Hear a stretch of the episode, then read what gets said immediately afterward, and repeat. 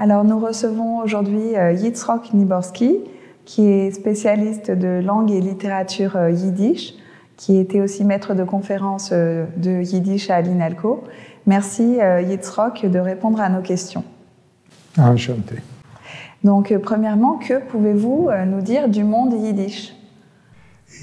C'est un monde un peu difficile à décrire et ça dépend de l'époque que nous prenons il y a eu une époque où, c'est-à-dire, c'était toujours un monde assez éparpillé géographiquement, parce que à l'époque où le yiddish commence à se développer en Europe comme langue plus ou moins distincte, ça prend un certain temps jusqu'à ce que la langue prenne ses couleurs propres. Lorsqu'elle part euh, d'un substrat allemand qui s'enrichit d'autres ingrédients petit à petit, je pense qu'on aura l'occasion d'en reparler un peu plus tard. Mais euh, c'était déjà une langue qui euh, était implantée sur une étendue géographique assez importante en Europe occidentale, centrale aussi et qui, a, après gagné vers euh, l'est de l'Europe encore. Mais euh, disons que euh, néanmoins, jusqu'au XIXe siècle, c'est une langue européenne parlée sur des territoires divers et éparpillés, mais tout de même avec une certaine continuité territoriale dans plusieurs endroits d'Europe et pour les 18e, 19e siècles et en Europe euh, centrale et orientale. Oui, en Europe euh, slave pour l'essentiel.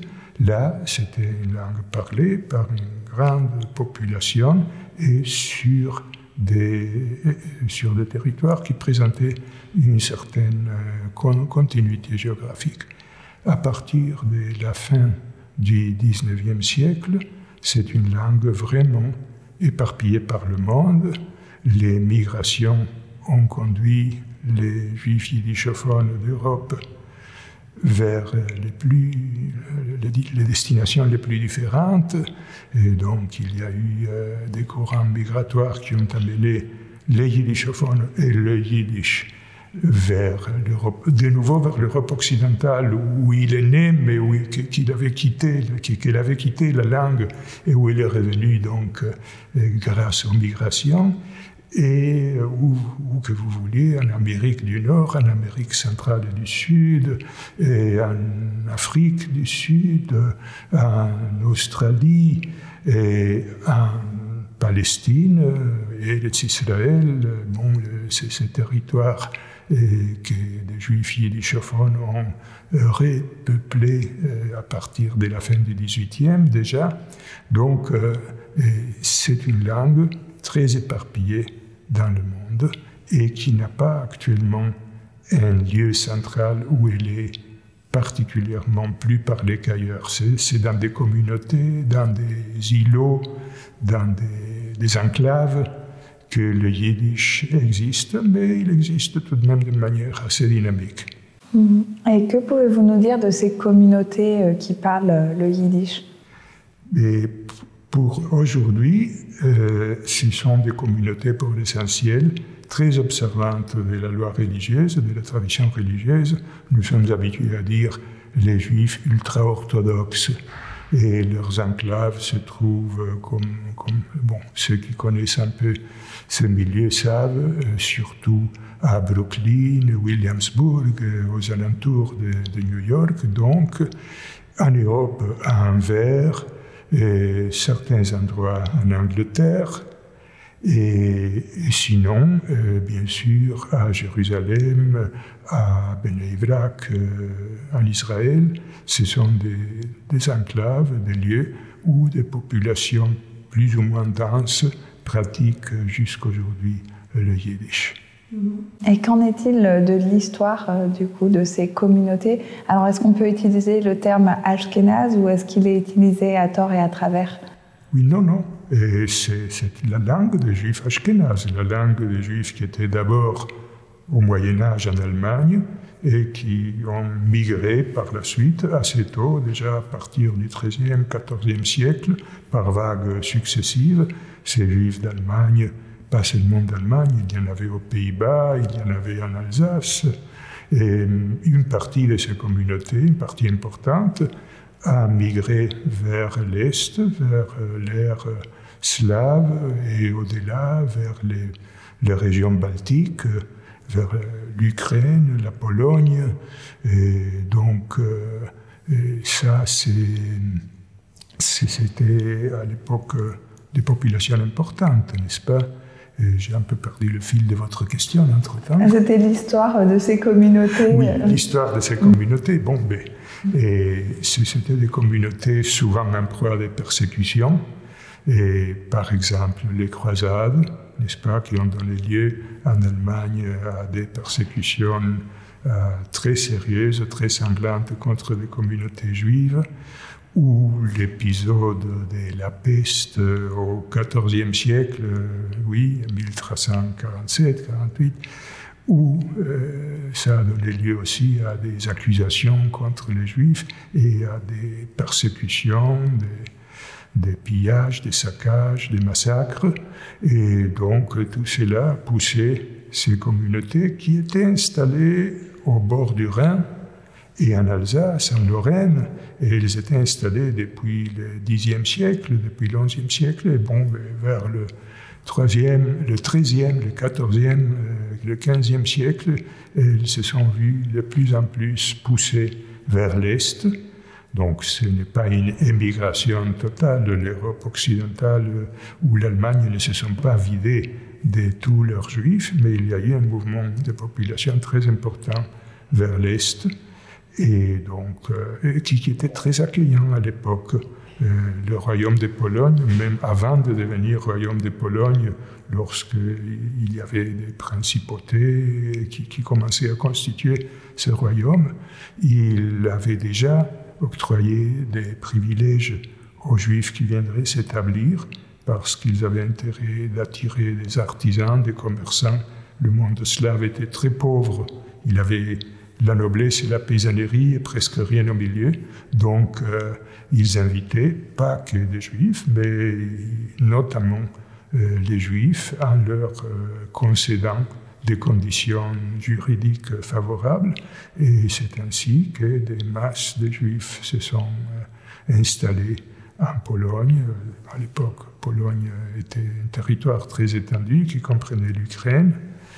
Et voilà, c'est ça l'histoire. Et c'est à ce moment-là que leur langue, qui était de substrat euh, on ils venaient de, territoires des langues germaniques, leur langue était de substrat allemand, mais déjà très combinée, pas seulement mélangée, mais combinée, vraiment fondue avec le vieux élément hébreu et araméen qui est le noyau de la civilisation juive.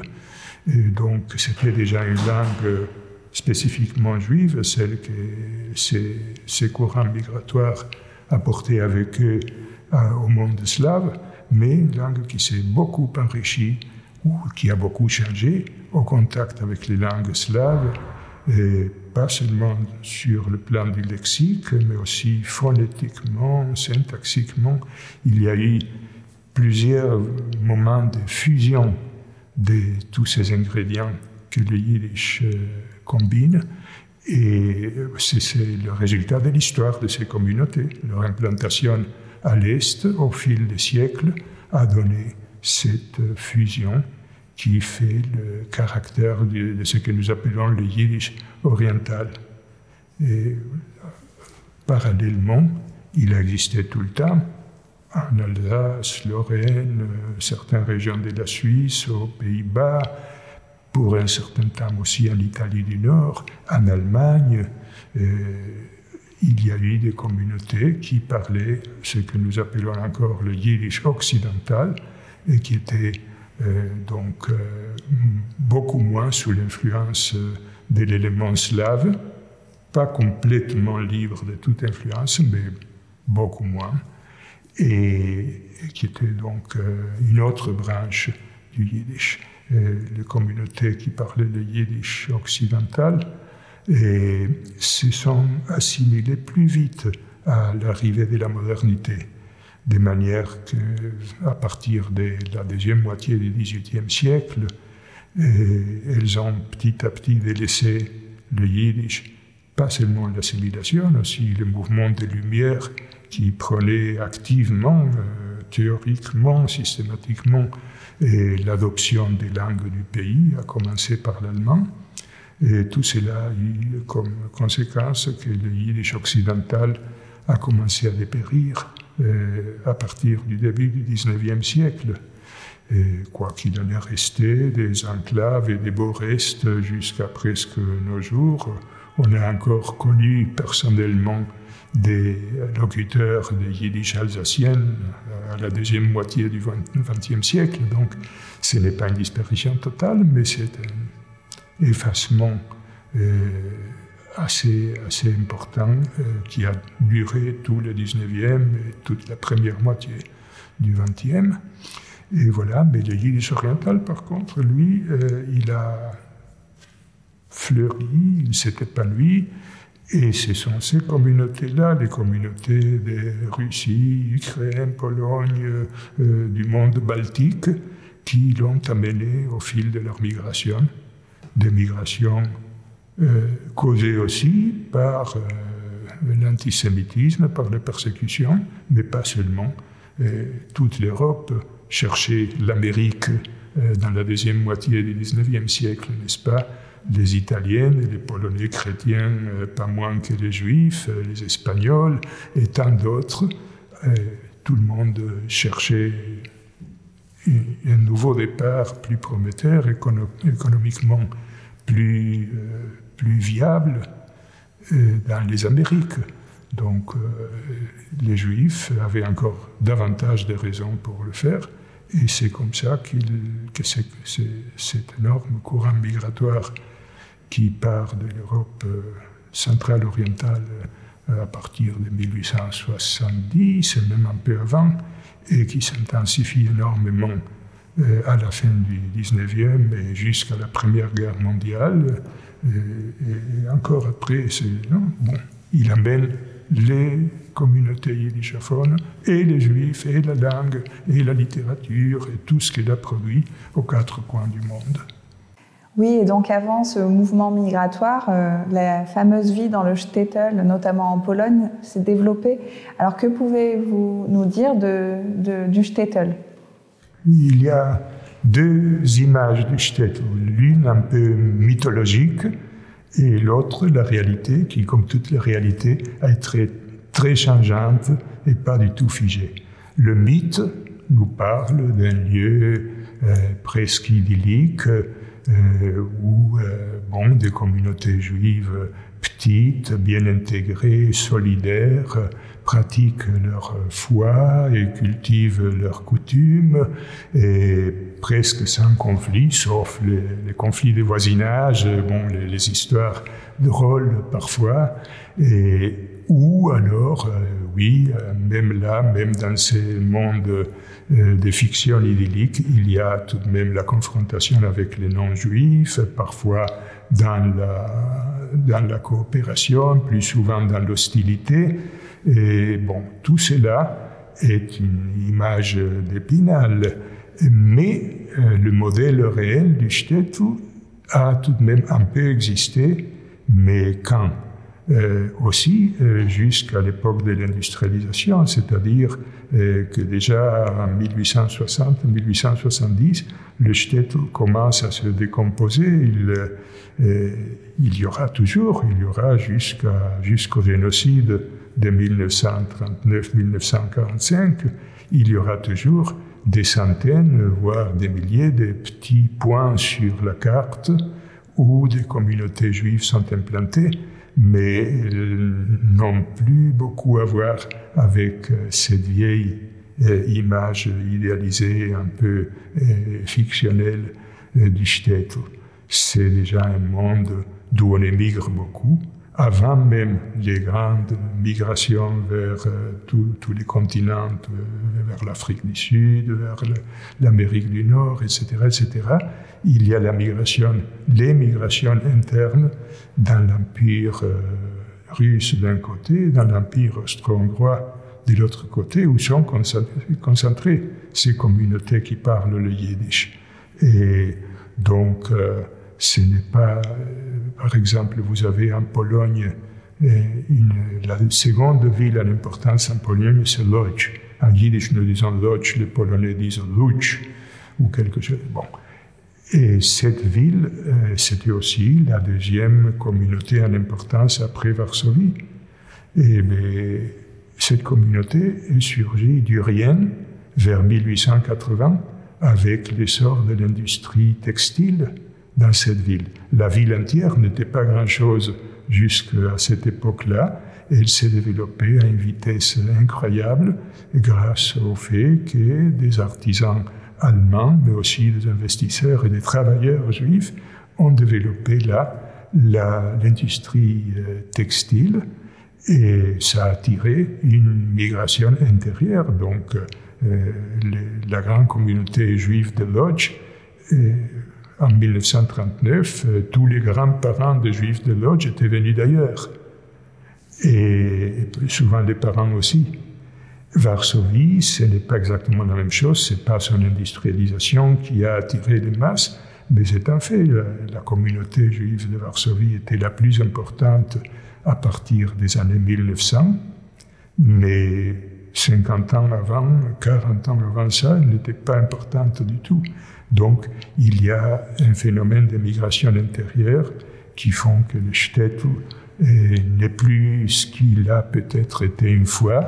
C'est un endroit avec beaucoup de mouvements et le fait qu'une partie de, de, ses fils et de ses filles se trouve maintenant dans les métropoles et un peu plus tard qu'il se retrouve à New York, à Buenos Aires, à Johannesburg, euh, à Cape Town et, à Jérusalem et ailleurs. Ça fait aussi que le shtetl n'est plus cet endroit isolé, idyllique, où les petits juifs chassidiques dansent et chantent, mais c'est un endroit ouvert tous les vents de la politique, euh, des, transformations économiques. Euh, c'est un endroit intégré au, grand monde. Donc oui, on voit que finalement ces communautés ont été dispersées à, travers le monde.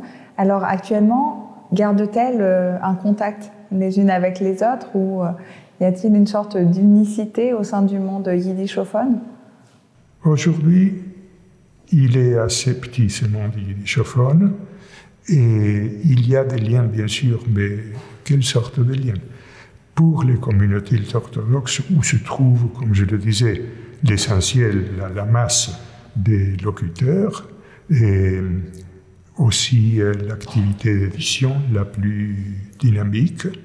Et pour elles, le contact existe, mais peut-être pas oui, il existe euh, sur plusieurs plans, mais ce n'est pas le fait d'être yiddishophone qui fait le, substrat commun le plus important. Ce sont des communautés qui ont une pratique chassidique intense et une tradition chassidique intense. Je pense que c'est cette euh, allégeance, cette appartenance à un monde religieux avec des courants très définis, très spécifiques, avec des personnalités marquantes, etc., qui fait le vrai facteur commun entre ces communautés. Mais oui, il y a une circulation évidemment de ce qui est produit en yiddish dans ces milieux-là. De l'autre côté, il y a, je ne l'ai pas mentionné avant, mais il est important, et d'ailleurs c'est le monde dans lequel je bouge moi-même, il y a un monde yiddish beaucoup moins peuplé, mais qui se compose des amateurs euh, chevronnés de la langue, des gens qui ont tout de même continué la tradition linguistique de leurs parents venus de Pologne, d'Ukraine, de Russie, de Lituanie, et, et euh, de, la, disons, le, peuple des chercheurs et des enseignants. qui fait aussi une petite communauté. Et là, oui, bien sûr, les, liens sont très étroits. Et grâce euh, aux communications actuelles, à l'Internet, aux mails et à toutes les autres formes très très contemporaines de communication, c'est un monde très intégré. On est tout le temps en train de partager des connaissances, des publications, des événements, y compris des événements artistiques. oui. Alors, on va revenir sur la langue elle-même. Alors déjà, d'où vient ce nom yiddish? Et est-ce qu'il fait l'unanimité justement dans le monde universitaire ou est-ce qu'il est encore sujet à controverse? Euh, de nos jours, je pense qu'il n'y a plus de controverse. Dans le temps, il y avait plusieurs dénominations, y compris à l'intérieur de la langue yiddish. On ne désignait pas tout le temps la langue par le mot yiddish. En fait, yiddish, c'est un adjectif, ça veut dire juif. Et depuis très très longtemps, depuis de nombreux siècles, on disait Yiddish Teich, c'est-à-dire le judéo-allemand ou plus exactement l'allemand juif, ou l'allemand des juifs. Et petit à petit, l'adjectif a pris la place de l'ensemble, et donc Yiddish, le juif, c'est la même chose si vous voulez, le français c'est la langue française, mais finalement c'est l'adjectif qui est devenu le nom de la langue. Et là aussi, le Yiddish. Dans le temps, oui, il y avait des, des discussions, surtout lorsque l'on voulait nommer la langue euh, à l'intention d'autres personnes qui ne font pas partie de la communauté de ses locuteurs, alors oui, euh, certainement, je suppose qu'à un moment donné, même à l'INALCO, je ne me souviens pas, mais peut-être qu'à un moment donné, on s'est dit, il faut qu'on dise le judéo-allemand. Comme on dit encore de nos jours, le judéo-espagnol, et ce n'est pas un blâme, on peut bien dire le judéo-allemand. Mais petit à petit, euh, ce qui, a prédominé est l'idée que le mot que les locuteurs de la langue emploient actuellement est le mot qu'il faut employer. À l'intérieur du yiddish, il y a une époque pas si lointaine, moins d'un siècle, euh, non, un peu plus d'un siècle. Moi, je vieillis, c'était moins d'un siècle lorsque j'ai commencé, mais entre-temps, 50 ans se sont écoulés. et oui, mais bon, à la fin du 19e, même les plus chauds partisans du yiddish, pas ceux qui le méprisaient comme langue populaire, comme langue qui n'est pas une vraie langue, parce que cela a beaucoup existé aussi, n'est-ce pas? Comme, pour toutes les, langues d'une racine populaire, les, les a dû subir, je suppose, le même, pas je suppose, je le sais, la même attitude de la part de gens plus cultivés euh, qui trouvaient que, bon, soit on parle l'espagnol, soit on parle le français, soit on parle le turc, mais qu'est-ce qu'on parle là? Mais Bon, et yiddish a eu la même chose, et il a été donc euh, traité de jargon. Mais ce mot de jargon, il a été repris sans sa charge négative par beaucoup des, gens qui l'utilisaient et qui le cultivaient, y compris parmi quelques-uns de ses meilleurs écrivains. Schopenhauer disait tranquillement notre jargon, et il n'y avait rien de méprisant, rien de péjoratif dans ce mot. Donc, le jargon, c'est aussi un nom du yiddish. Mais de nos jours, on ne discute plus. Euh, qu'on l'aime ou pas, qu'on euh, s'en occupe ou qu'on le néglige, ça c'est le yiddish.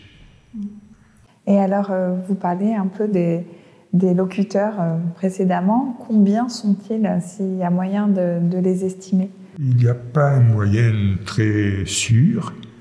On calcule qu'il doit y avoir un million, à peu près un million de locuteurs de yiddish dans le monde dont l'écrasante majorité appartiennent au monde ultra-orthodoxe, au milieu ultra-orthodoxe.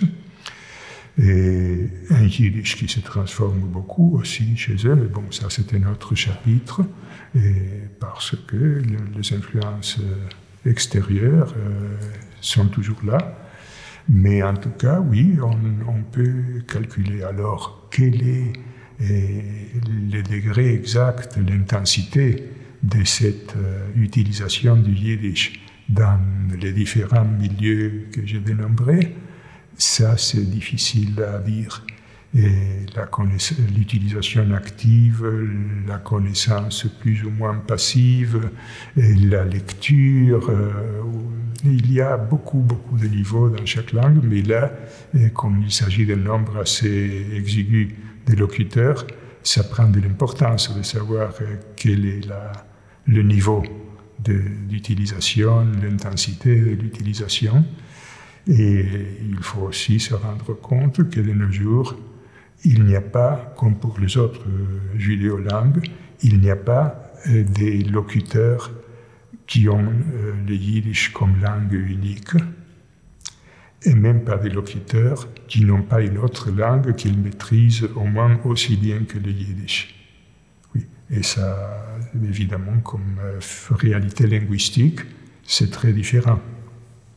Mhm. Et alors, euh, que pouvez-vous nous dire des spécificités euh, de la langue yiddish? Oui. Il a une grande spécificité parce qu'elle est chargée des de toute la tradition de la civilisation juive, bon, je répète, de la civilisation juive traditionnelle. Et le grand historien de la langue yiddish, Max Weinrer, un linguiste exceptionnel qui est mort en, je pense, 1969, et qui a laissé un ouvrage immense, l'histoire de la langue yiddish, il a consacré beaucoup, une grande partie de son travail à décrire comment cette langue surgit euh, certainement à partir de ces différentes composantes dont nous avons parlé, la composante allemande, la composante romaine, il y a aussi une influence des langues romaines du Moyen Âge encore, vieux français, vieux, italien, dans les origines du yiddish, et plus tard l'influence slave, si marquante.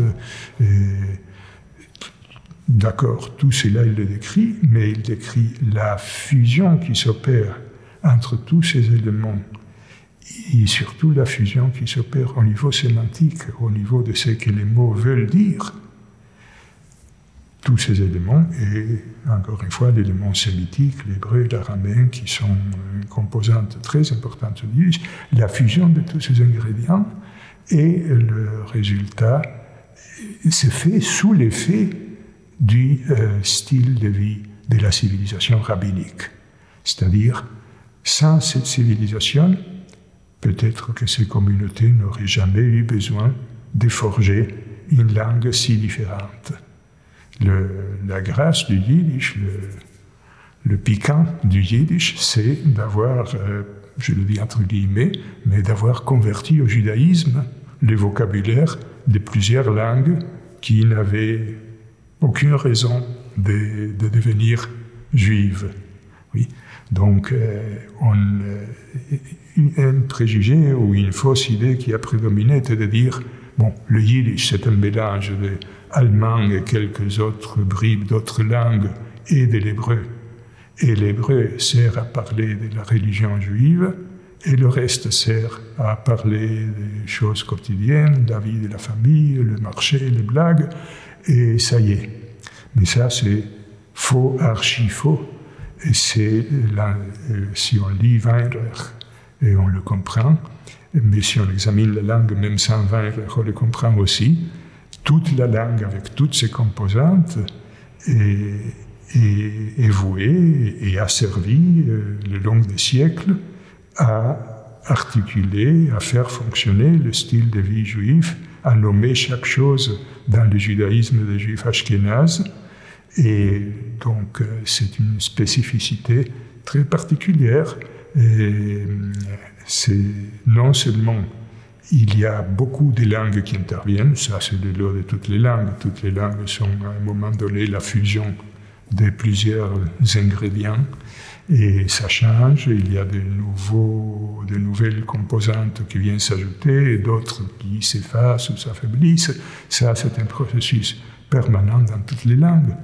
Mais tout de même, euh, avoir des composantes si disparates sémitique, romain, slave, germanique, et avoir une interaction si importante à tous les niveaux entre toutes ces composantes hein, phonétiques, sémantiques, syntaxiques, et euh, avoir un style de vie si particulier qui est intimement lié à la formation de la langue, tout cela, c'est une charge de spécificité. Euh, bon, voilà, c'est la réponse à votre question. Oui, et vous vous êtes notamment intéressé à, à l'influence de l'araméen et de l'hébreu. Alors avez-vous des exemples à nous donner et comment se concrétise ce contact avec l'hébreu et avec l'araméen? Et il y a des contacts de toutes sortes. Bien sûr, l'hébreu et l'araméen jouent un rôle très important dans le vocabulaire qui touche aux traditions, oui, euh, la prière, le rite, les règles alimentaires, etc. etc. Et, mais euh, ce qui est intéressant, c'est euh, la neutralisation que tout ce vocabulaire a euh, eu dans le, dans le yiddish, c'est-à-dire que des locutions qui euh, parlent apparemment des choses concernant la civilisation rabbinique, la vie religieuse, etc., sont sorties de là-bas et, maintenant, depuis longtemps, elles servent à nommer ou à exprimer toutes sortes de, conjonctures, d'objets ou de relations euh, qui se jouent dans le monde euh, extérieur à la religion, qui se euh, tout à fait en dehors. Et, cet usage a été très très pratiqué dans le yiddish depuis des siècles. des exemples pour un mot araméen la tradition des études fait que euh, ça aussi, Weinreich l'explique, a beaucoup aidé à forger les yiddish. Euh, étudier le Talmud, étudier la loi rabbinique, pas seulement pour l'appliquer, tout simplement pour l'étudier, pour, pour euh, l'effet de l'étude. C'est une vieille tradition. Théoriquement, tout mâle juif est tenu de consacrer le plus clair de son temps à l'étude s'il ne le peut pas, parce qu'il faut tout de même travailler. Ou, euh, bon, c'est dommage, mais en théorie, euh, étudier la loi, étudier le Talmud, euh, vaut autant que l'accomplissement de tous les préceptes. Alors, et, le prestige de cette étude est énorme. Et cette étude, en Ashkenaz, s'est faite depuis des siècles et des siècles en commentant en yiddish ce qui est écrit dans les livres en hébreu et araméen. Le Talmud, c'est de l'hébreu et de l'araméen. Et la discussion talmudique s'est faite euh, dans la yeshiva, dans l'académie talmudique ou même dans la maison d'études de la Bourgade. La discussion entre ceux qui connaissent et ceux qui apprennent s'est faite en yiddish. Donc, on euh, est tout le temps en train de traduire et en traduisant, on tisse des mots qui viennent du domaine de l'étude dans la langue de tous les jours. Alors, par exemple, et en yiddish, pour dire s'il n'y a pas de différence, c'est égal, c'est du pareil au même, pour moi c'est la même chose, on dit c'est. C'est nafkemine. Le nafkemine, c'est un mot qui appartient à la terminologie de l'étude et qui veut dire, euh, mot à mot, ça ressort de cela. C'est la conséquence de cela. C'est-à-dire, c'est un mot qui sert de lien dans les, pour, euh, pour montrer euh, comment une chose se convertit dans une autre, une chose ressort d'une autre. Bon, en quelque sorte, c'est lié à la différence. Mais on ne dit pas en hébreu ça. ça n'existe pas. En yiddish, c'est nafkemine. Ou die nafkemine? Quelle est la différence? Ou nafkemine, ça m'est égal? Ça, c'est quotidien. Il faut pas, on peut ne pas, ne pas savoir que le Talmud existe et employer ces mots quotidiennement. C'est ce qui s'est passé, par exemple, chez moi. dans ma famille. Bon, mes parents savaient que les Talmuds existent, mais euh, ils lui avaient consacré vraiment très peu d'attention depuis leur naissance et, tout au long de leur vie. Mais cette locution, ça faisait partie de leur vie quotidienne. Et nous aussi, avant de savoir que c'était l'araméen, nous on savait dire ça. Et on peut multiplier les exemples. Et la composante hébraïque, je ne parle pas seulement des mots araméens, il y a tous les autres mots purement hébreux et font partie du vocabulaire de tous les jours, y compris des expressions vulgaires, euh, salaces, ça se dit aussi parfois avec euh, des mots qui viennent de l'hébreu. Et il y arrive d'avoir des, des doubles où celui qui vient de l'hébreu est moins raffiné que, ou est péjoratif par rapport à son synonyme qui vient de l'allemand. Donc euh, il y a toutes sortes de situations qui font que euh, euh, l'élément sémitique, l'hébreu araméen, est intimement lié au yiddish. Je pourrais parler trois jours de cette neutralisation du vocabulaire qui était à l'origine liée à la civilisation rabbinique, aux études talmudiques, et qui sont devenus des mots de tous les jours, des mots du marché, de la vie de la famille, euh, de la blague de potache et de tous les autres genres que vous pouvez imaginer. Et, des mots de la littérature et des mots de la poésie. Alors, euh, il fallait faire euh, un dictionnaire et le mien n'était pas le premier.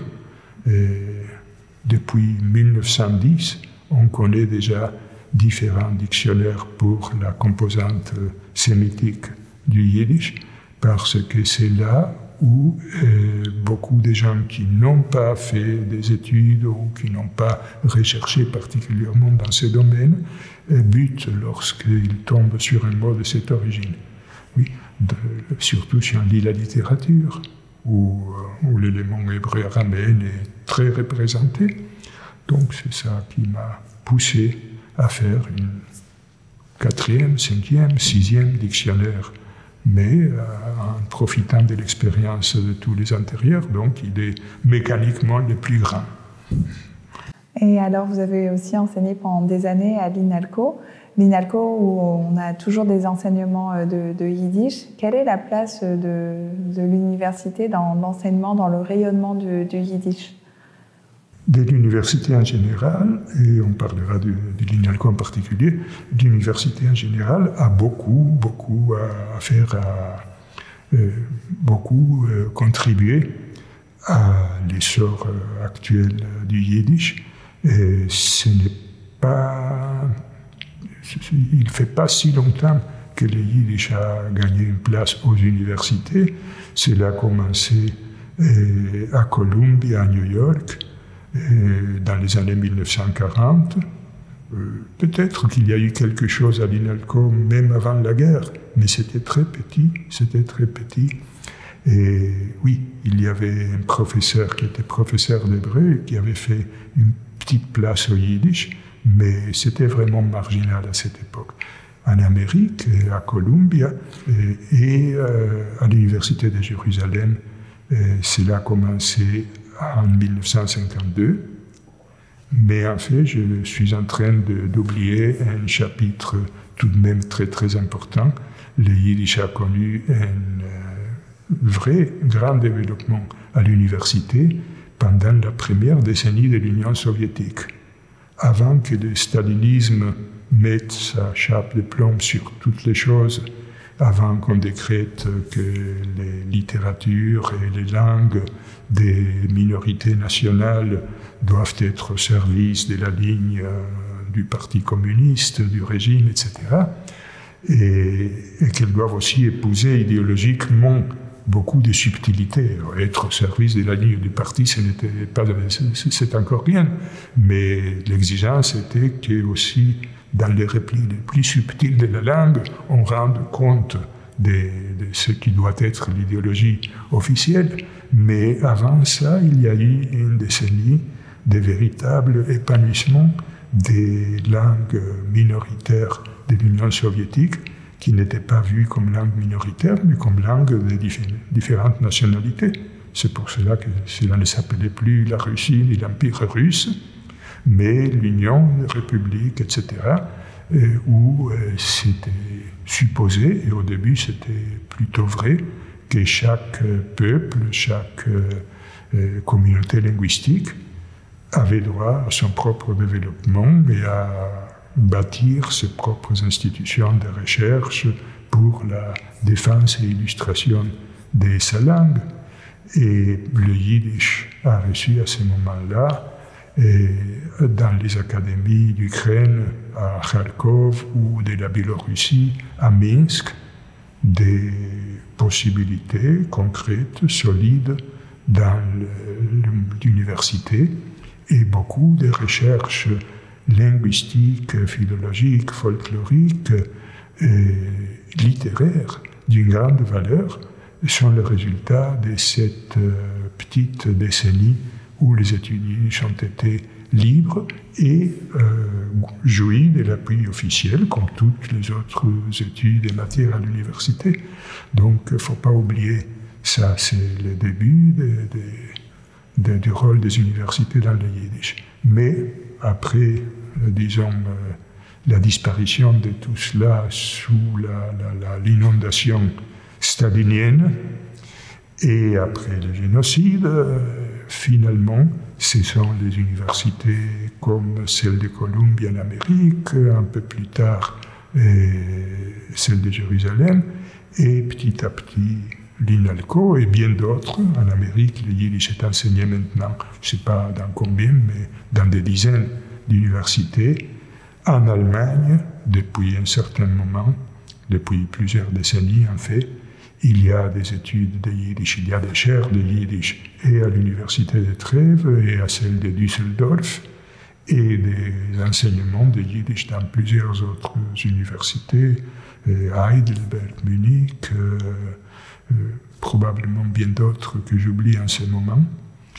Et depuis 20 ans, 25 ans, et c'est le cas aussi dans quelques universités polonaises.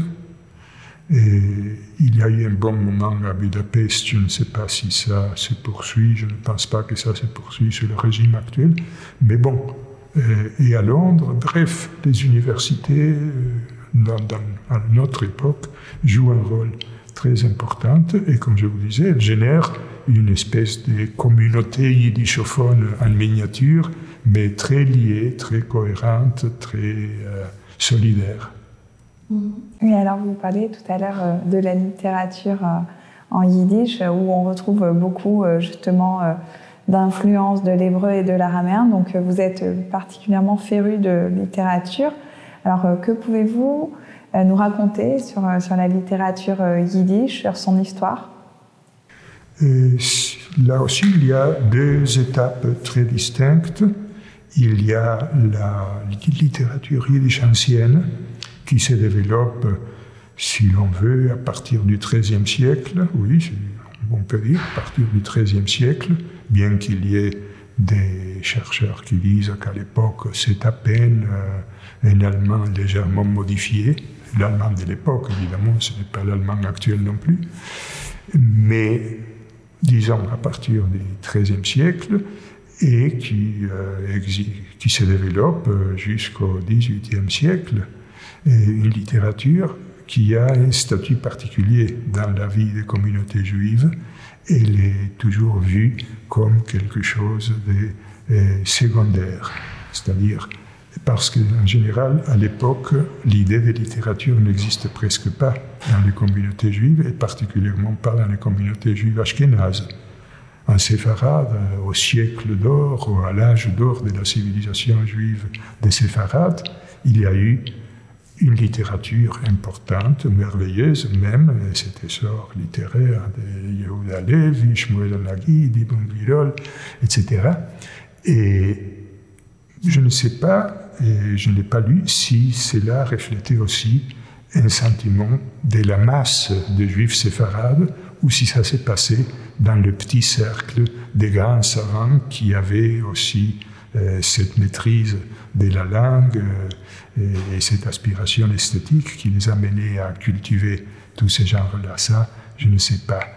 En Ashkenaz, la littérature écrite en yiddish était populaire. Elle était seulement populaire, mais elle était vue comme quelque chose de très secondaire et sinon, on ne pensait pas à la littérature.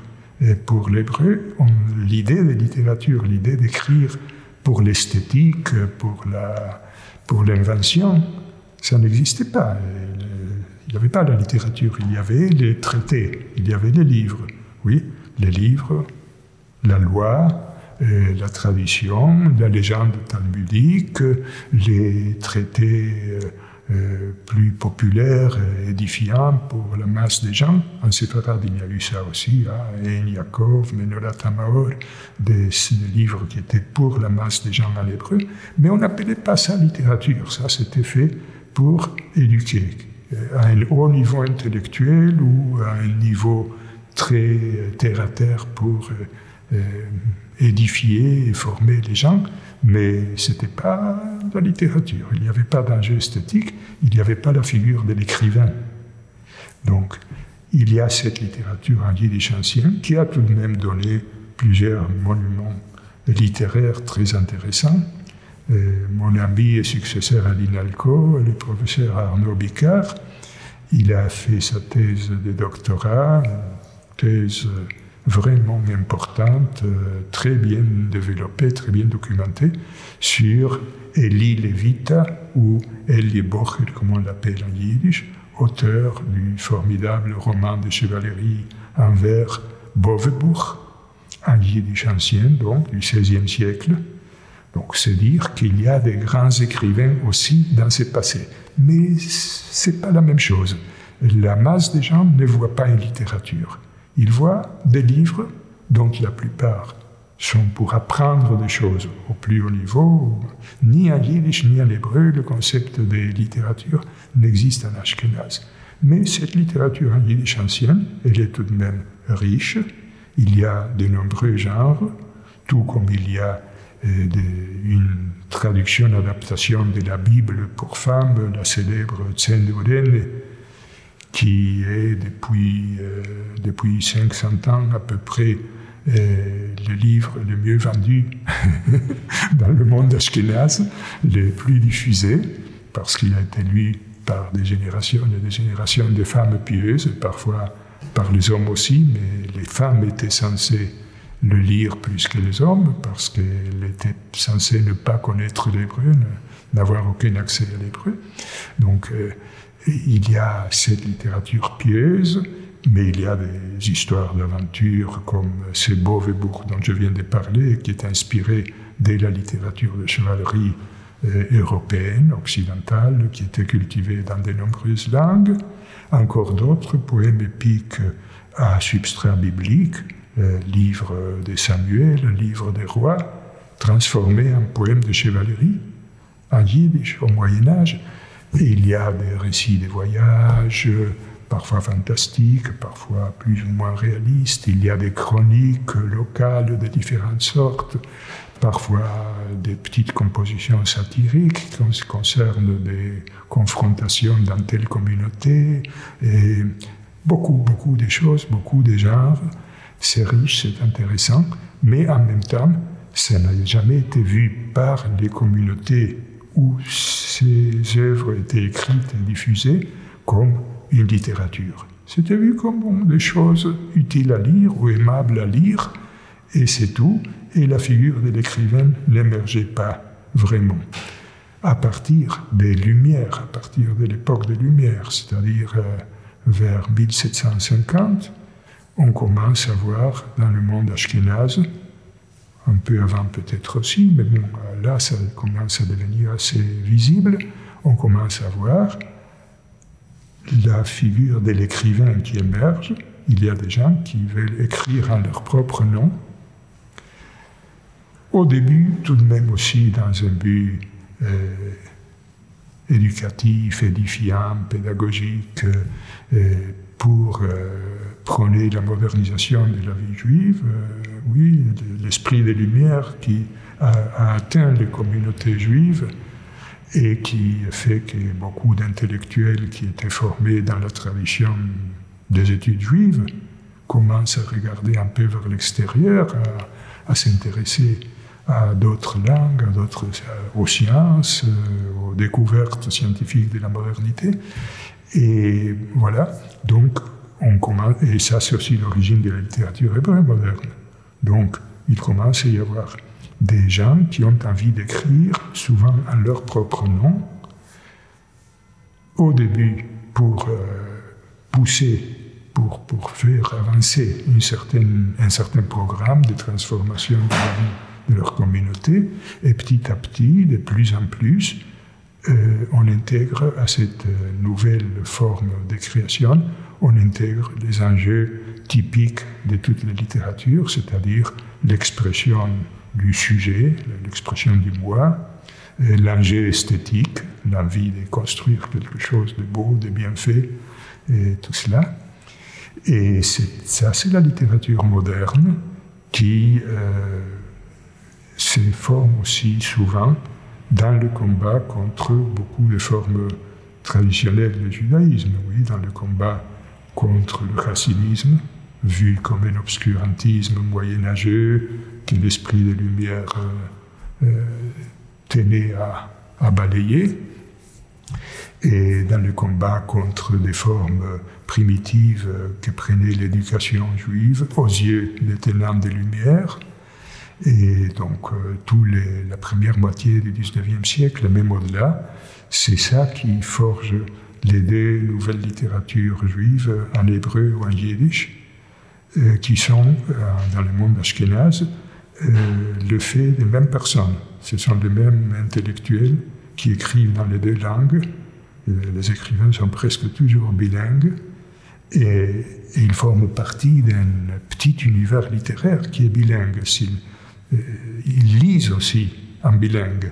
Et leur lectorat, il est souvent, pas toujours, mais il est souvent aussi bilingue, avec ce bilinguisme intérieur de la communauté juive qui fonctionne sur les deux registres, le yiddish et l'hébreu.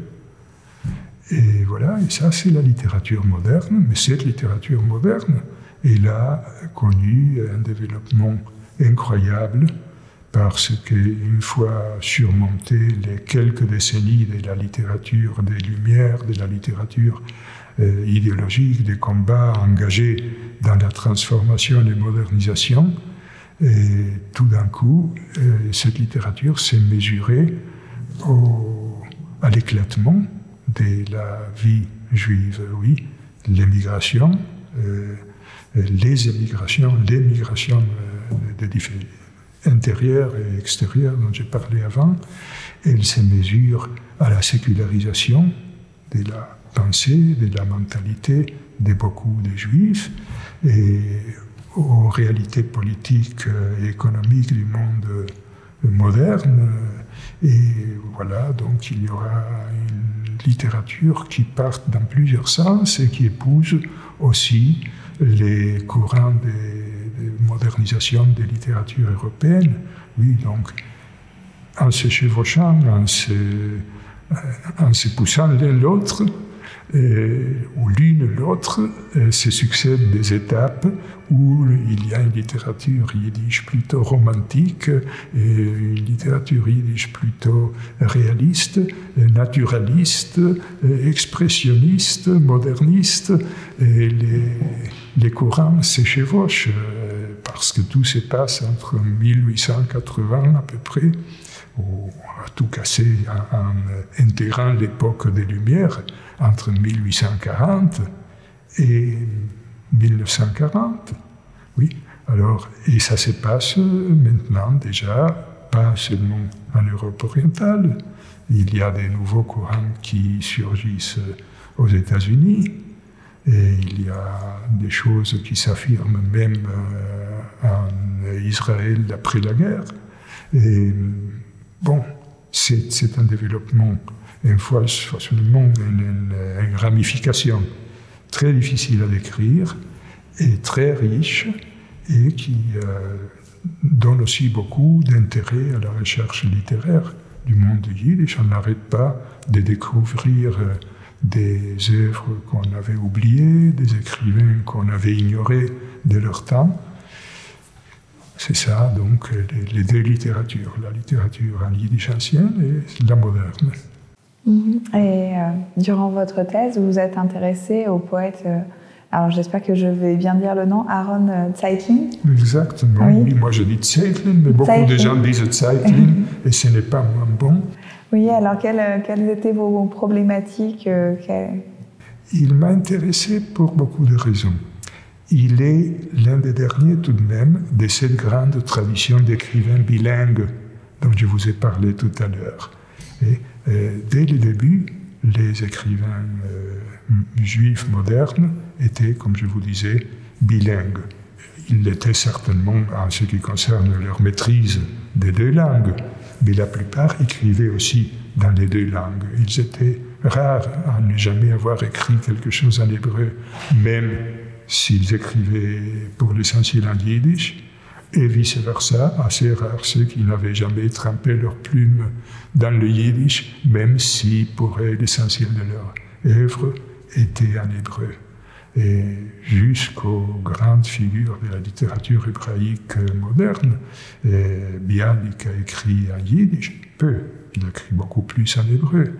Agnon a commencé en yiddish.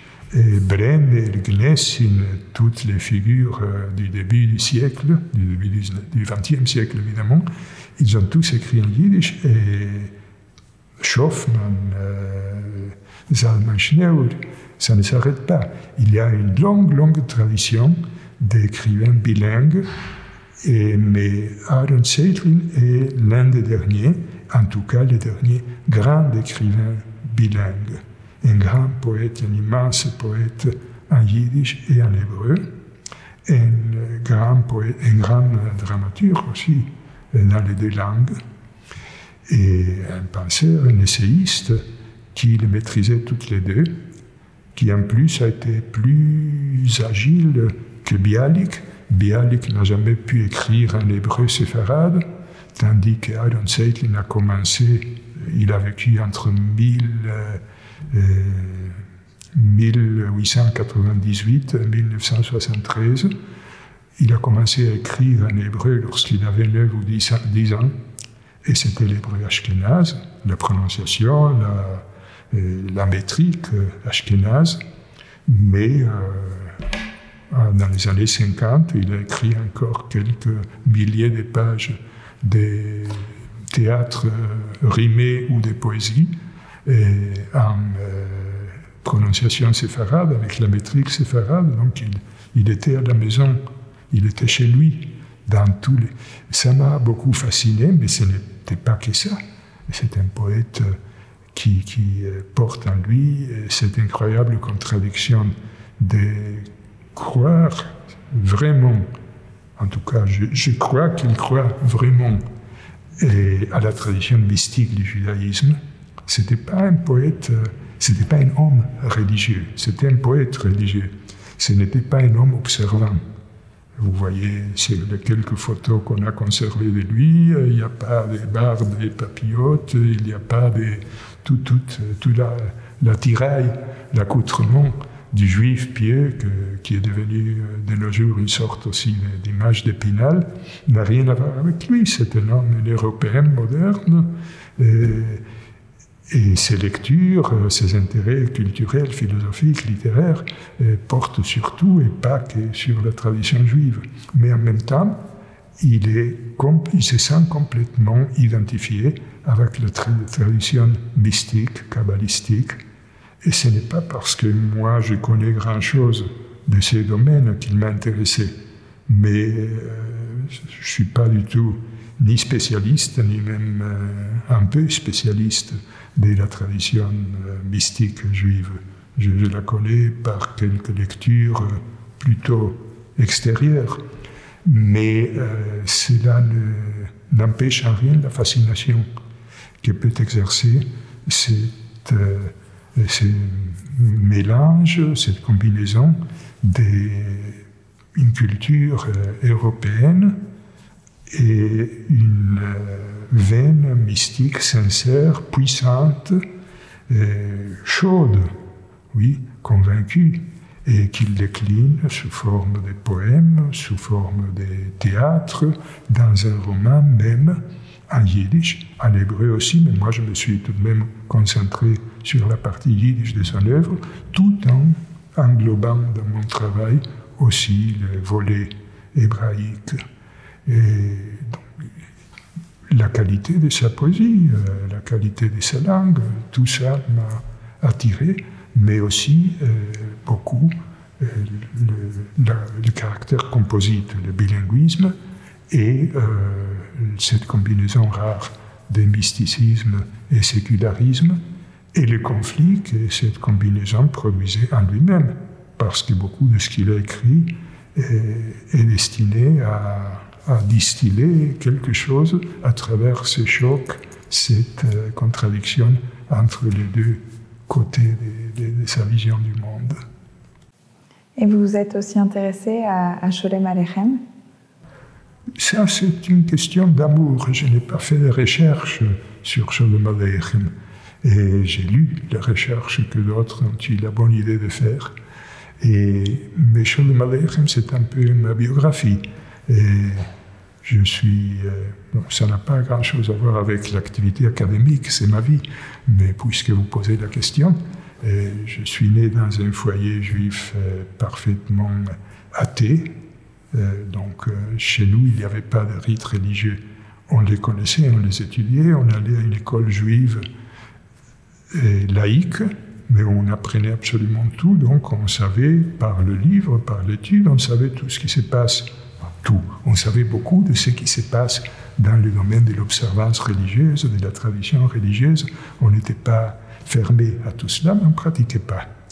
Donc, euh, lorsque j'ai eu mes 13 ans, je n'ai pas eu euh, des fêtes ou des cérémonies à la synagogue, euh, d'appel à la Torah, je n'ai pas étreigné mon talit, mes phylactères et tout cela. Rien de cela. J'ai eu comme cadeau les 15 volumes des œuvres complètes de Charles Madère. Voilà, que j'ai lu avec délice. J'avais déjà lu pas mal avant, mais maintenant j'ai lu assez systématiquement, euh, euh, le long de quelques années de ma vie, de mon adolescence. Donc pour moi, Charles Madère, c'est une histoire d'amour. Et je, peux, je le relis régulièrement, je peux le relire 15 fois je suis toujours euh, enchanté. Mais je n'ai pas fait de recherche sur modernes. Et alors, euh, quel avenir pour la littérature euh, yiddish? Y a-t-il actuellement des, écrivains qui il en, yiddish? Il y en a. Évidemment, pour qu'un grand écrivain surgisse, il faut beaucoup de facteurs. Et un écrivain et essayiste juif français, Henri Ratzimov, a publié il y a quelques années un livre qui s'appelle La mort du grand écrivain, où il explique d'une manière très intelligente comment le grand écrivain est aussi, pas, pas chez les juifs, le grand écrivain en général, est aussi le résultat d'une conjoncture historique. Et ce n'est pas dit qu'à euh, chaque moment de l'histoire, une culture puisse produire un grand écrivain. Par exemple, la culture française n'est plus à même de produire un Victor Hugo. Et ce n'est pas parce qu'il n'y a pas des écrivains si talentueux que Victor Hugo. La conjoncture historique, politique, les mentalités, euh, l'idée des nationalités, euh, l'idée des, sociétés, tout cela joue un rôle essentiel. Donc, il y aura, des écrivains très lus, des, écrivains de grande qualité, très appréciés. Il n'y aura pas un écrivain avec lequel une nation peut s'identifier comme ça a été pour une certaine époque un Victor Hugo. Et il y a des cas comparables dans d'autres littératures européennes. Pour les yiddish, ça joue aussi. Donc il n'y a pas seulement le fait qu'au moment de l'essor de la grande littérature yiddish, il y avait euh, une masse yiddishophone de, au-delà des 12, 13, 14 millions de personnes, même à l'époque déjà de l'éparpillement de l'immigration, et qu'aujourd'hui on en est à un million, évidemment ça joue énormément. Il n'y a pas la masse critique des lecteurs, il n'y a pas la masse critique des gens qui maîtrisent la langue assez comme pour créer en elle. c'est un vrai problème. Mais il y a aussi l'autre problème. Il n'y aura pas de euh, poète national comme c'était Bialik en hébreu. Hein? Bialik. Qui, peut être plus grand que Bialik Il y a peut-être des poètes euh, énormes en hébreu après Bialik aussi. Peut-être que Nathan Alterman a été un poète vrai euh, d'une valeur comparable à celle de Bialik, mais ce n'est plus l'époque des poètes nationaux. Il n'y a plus ça. Donc, pour le yiddish, tout cela joue ensemble, mais il y a des raisons pour écrire en yiddish. Il y a des raisons toujours pour écrire en yiddish, et évidemment, il y a, comme pour chaque langue, il y a des choses intimes, des, des choses qu'on ne peut faire éclater au grand jour que grâce au capital linguistique, euh, grâce à l'instrument linguistique comme manie. Et on a beau essayer avec une langue euh, européenne quelconque, on ne dirait pas, même si on la maîtrise mieux que le yiddish, on ne dirait pas, on pourra pas faire sortir, on ne pourra pas faire briller les mêmes vérités profondes parce que euh, euh, l'instrument, l'outillage de la langue ne vous le permet pas. Et le yiddish a toujours cette force, et il y a des créateurs, parfois très talentueux, qui euh, écrivent toujours en yiddish de la poésie, de la prose. Ils n'ont pas une masse de lecteurs trop importante. Dans le monde ultra-orthodoxe, on écrit davantage, mais là, on écrit encore dans un autre esprit, moins dans l'esprit de la création esthétique vouée à révéler l'intimité du Créateur et davantage dans l'esprit pédagogique, euh, moralisateur, formateur. Mais il y a beaucoup de choses qui sont écrites et donc il y a de bonnes raisons pour écrire en yiddish dans les deux hémisphères, le grand hémisphère ultra-orthodoxe et le petit hémisphère laïque. Il y a des bonnes raisons il y a des gens qui le font et qui le font avec bonheur. Donc il y a toujours quelque chose à lire en yiddish. Et alors maintenant, on va revenir euh, sur votre parcours euh, personnel. Qu'est-ce qui vous a amené euh, à étudier la langue yiddish? C'est l'une de mes deux langues maternelles, si vous voulez. C'est-à-dire, je suis né en Argentine, mais ma famille maternelle ou paternelle, tout le monde parlait yiddish, lisait yiddish, le livre yiddish, le périodique yiddish était un objet quotidien chez moi. Mes parents étaient des gens de travail et leur euh, presque seul loisir consistait à lire et ils lisaient en yiddish. Donc, euh, c'était toujours présent. Et moi-même, je suis allé à des écoles qui fonctionnaient en yiddish depuis l'âge de 5 ans et jusqu'à l'âge de 18 ans quotidiennement. Et au début, c'était que le yiddish, après, c'était le yiddish avec l'hébreu, à la fin, c'était davantage l'hébreu que le yiddish, mais ça fait tout de même 12, euh, 13 euh, ans euh, où j'étais tous les jours en contact avec la langue, non seulement dans ma vie domestique, mais aussi dans les études, dans la lecture. J'étais toujours un lecteur de la presse quotidienne yiddish depuis l'âge de je sais pas, 6 ans, 7 ans, je ne me souviens pas exactement, mais je lisais. Donc c'est ma langue, en même temps que l'espagnol, qui est la langue donc, de l'Argentine, où j'allais aussi tous les jours dans une école et dans un lycée et après à l'université, où évidemment tout fonctionnait en espagnol, en castillan, comme nous disions par là. Et donc c'est normal, c'est ma langue, elle m'a toujours intéressé ces problèmes des, survies aussi m'ont beaucoup engagé. Et ça a été un parcours assez naturel que de devenir enseignant de yiddish. Et d'abord pour enfants, mais ça n'a pas été une expérience très heureuse. Je n'étais pas bon pédagogue pour enfants, sauf pour les miens, mais c'est venu bien plus tard. Et, mais pour adultes, euh, je me suis établi en France euh, déjà assez adulte, à l'âge de 32 ans, et j'avais assuré les cours de Yiddish pour adultes euh, à Buenos Aires, mais jamais à l'université, je ne pensais pas que j'allais avoir une fois une place à l'université. Mais bon, j'agissais dans le milieu yiddishiste, si on peut dire ainsi, à Paris, dans des associations où le yiddish était enseigné, cultivé, dans la bibliothèque yiddish de Paris. Et bon, ben, la, la conjoncture euh, a été telle euh, je, connaissais des gens qui travaillaient à l'INALCO sur le yiddish avant moi.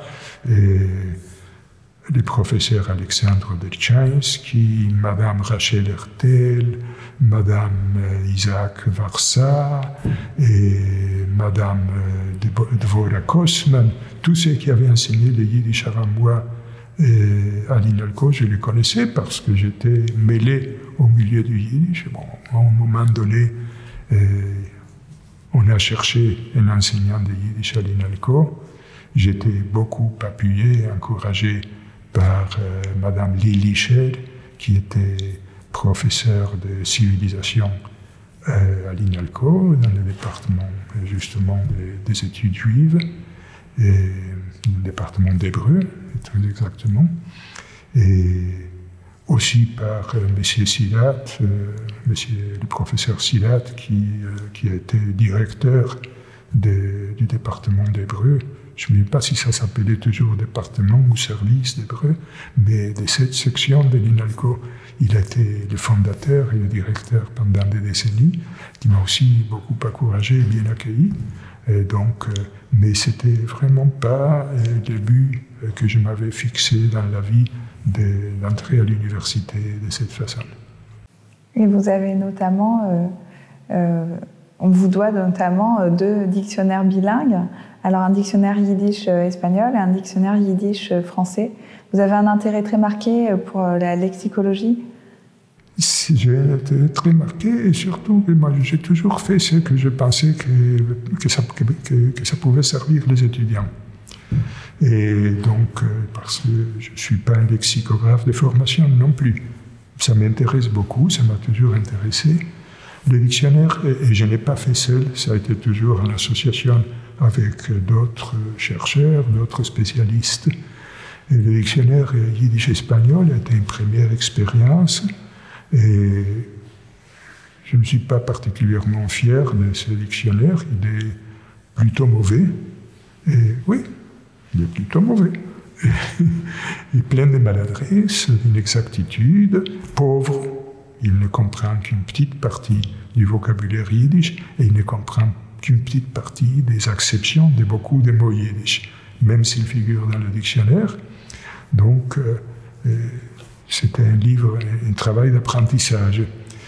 Il a été édité à Buenos Aires en 1982 ou 84, je ne me souviens pas. Je l'ai fait avec un associé, Lerman, qui, est mort depuis longtemps maintenant. Il a été euh, reproduit de manière euh, presque illégale à Gérone, en Espagne, par l'université. Donc je ne dirais pas illégal, ce serait une accusation injuste, mais en tout cas sans consulter les auteurs. Mais ça ne me fait rien. Si ça sert à quelqu'un, pourquoi pas? Seulement, ce n'est pas un bon dictionnaire. Et le dictionnaire yiddish-français que je fais ici, euh, j'ai déjà été enseignant à l'INALCO et le fait d'être enseignant à l'INALCO m'a beaucoup servi euh, pour euh, pouvoir travailler sereinement et que j'ai fait avec, en travaillant ensemble avec Bernard Weisbrot qui enseignait le yiddish à l'époque à Paris 9 et avec Simon Neuberg qui était et qui est toujours professeur de Yiddish à Trèves en Allemagne. Donc nous nous, sommes, mis à trois et encore avec une petite équipe de personnes plus jeunes mais très enthousiastes, nous avons fait cette fois un dictionnaire pas du tout mauvais euh, yiddish français. Voilà, qui lui, il a servi de modèle même pour des dictionnaires, euh, pour un dictionnaire, euh, nouveau dictionnaire yiddish anglais fait en Amérique, euh, édité par l'Université d'Indiana il n'y a pas si longtemps. Donc euh, là, c'est vraiment quelque chose dont je suis plutôt fier, même si je connais aussi ses imperfections. Et il y a le dictionnaire des mots hébreux et araméens dans le yiddish, et que j'ai fait aussi avec la coopération de Simon Neubeck, avec la coopération de mon fils, qui a grandi entre-temps de l'un de mes fils, qui a grandi et qui est devenu lui aussi spécialiste du yiddish, et avec la coopération de Natalia Krilitska, qui, est une, qui a été mon étudiante à l'INALCO et qui est devenue euh, une enseignante, une spécialiste très très remarquable, une personne qui a eu aussi sa formation un peu euh, qui, est polonaise, qui a participé donc aussi des études slaves à l'INALCO. Et finalement, il est la bibliothécaire de la Maison de la Culture Yiddish, mais une figure euh, remarquable dans le monde de la culture yiddish, enseignement ou recherche, et qui a aussi joué son rôle dans ce dictionnaire de la des éléments euh, sémitiques dans le yiddish. Euh, ça aussi, je, suis plutôt content de ce travail. Oui, donc euh, vous êtes à la retraite actuellement, mais vous restez très impliqué, notamment au sein de la Maison de la Culture Yiddish.